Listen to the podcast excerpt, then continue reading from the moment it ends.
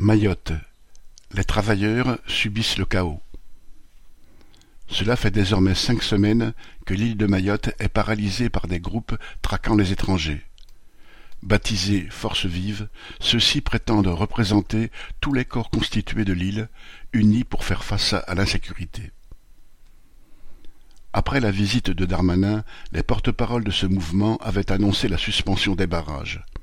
Il voulait entamer des négociations avec l'État sur la suppression du titre de séjour territorialisé et apparaître ainsi comme des interlocuteurs incontournables.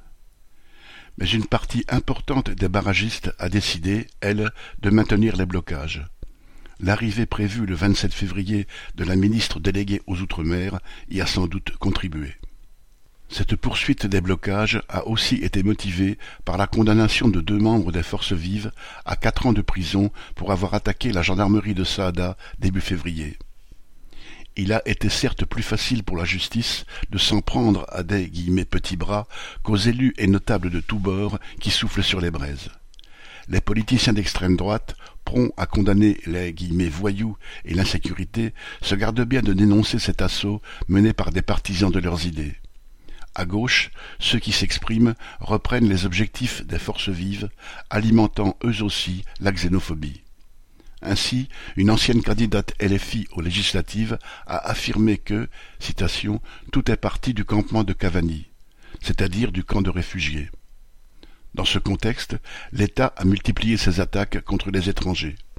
Une partie du campement de Cavani a été démantelée par la police le 25 février, réduisant à néant les abris de fortune que les réfugiés s'étaient construits.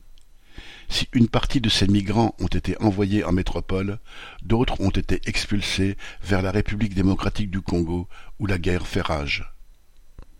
Au milieu de cette crise, la vie quotidienne des travailleurs devient de plus en plus compliquée.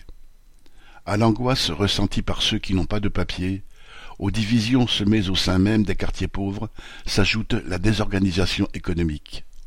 La pénurie de gaz, indispensable sur l'île pour cuisiner, inquiète les familles. Les queues s'allongent devant les magasins. Quant à ceux qui n'ont pas pu se rendre à leur travail du fait des barrages, ils se demandent s'ils vont être payés. Les patrons laissent planer le doute et mettent en avant leurs prétendues difficultés. Pourtant, ils obtiennent déjà des facilités de l'État pour reporter leurs cotisations ou pour bénéficier du système de chômage partiel. Des subventions sont en outre à l'étude.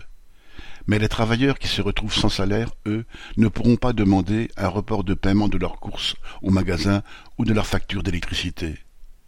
Et pendant que la présidente du MEDEF local réclame des réductions de cotisations et des subventions, bon nombre de ceux qui font tourner l'île n'ont ni contrat ni papier et se retrouvent sans aucun revenu depuis plus d'un mois.